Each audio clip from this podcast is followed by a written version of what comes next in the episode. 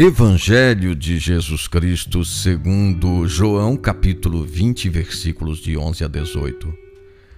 Maria tinha ficado perto do túmulo, inclinou-se para olhar para dentro do túmulo. Os anjos perguntaram: Mulher, por que choras? Ela respondeu: Levaram o meu Senhor e não sei onde o colocaram. Maria virou-se para trás e enxergou Jesus de pé, mas ela não o reconheceu. Jesus perguntou-lhe: Mulher, por que choras? Quem procuras?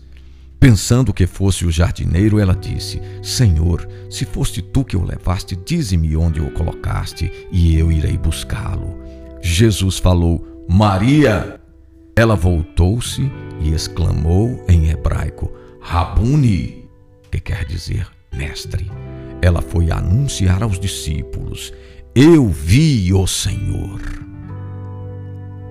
Maria Madalena não reconhece Jesus de imediato, assim como os discípulos não o reconheceram à beira do lago e no caminho de Emaús. Ela, no entanto, o reconhece quando Jesus pronuncia o seu nome. O nome é história, é lembrança de momentos que jamais serão esquecidos. O fato lembra as palavras de Jesus de que as ovelhas conhecem a voz do seu pastor. Ele as chama pelo nome e elas o seguem. Definido como vale de lágrimas, o mundo, assim como a história de cada um, é marcado por incertezas e desencontros.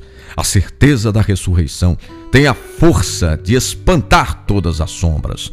Nossas esperanças não terminam num túmulo, mas nos remetem a um futuro de alegrias.